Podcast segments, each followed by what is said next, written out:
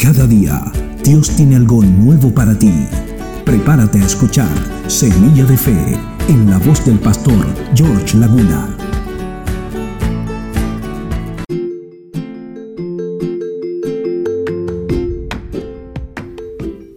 Hijo mío, no menosprecies la disciplina del Señor ni desmayes cuando eres reprendido por Él, porque el Señor al que ama disciplina. Hebreos capítulo 12 versos 5 al 6.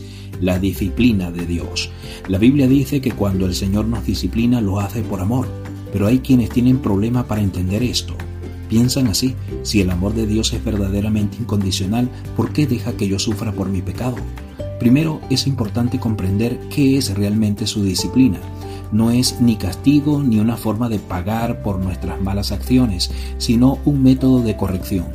Cuando nuestro Padre Celestial la utiliza en nuestra vida, el propósito es traernos de vuelta al centro de su voluntad y evitar que suframos en el futuro o causemos daños a otras personas. Por tanto, la corrección de Dios es un profundo acto de amor.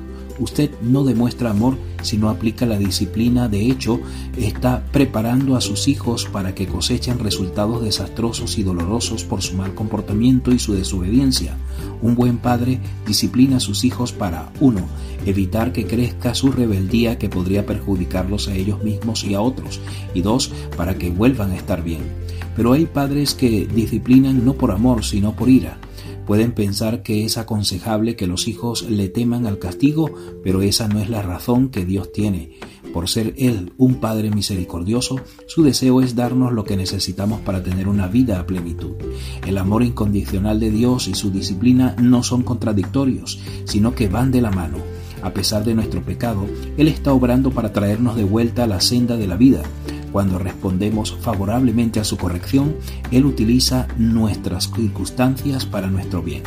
Te invito a que oremos juntos. Señor, ayúdanos a comprender el principio por el cual disciplinas a tus hijos. Que tu corrección paternal y bondadosa llegue siempre a tiempo a nuestra vida para devolvernos nuevamente a tus buenos caminos. Amén. Semilla de Fe es un breve mensaje de la palabra de Dios en la voz del pastor George Laguna. La fe viene por el oír y el oír por la palabra de Dios.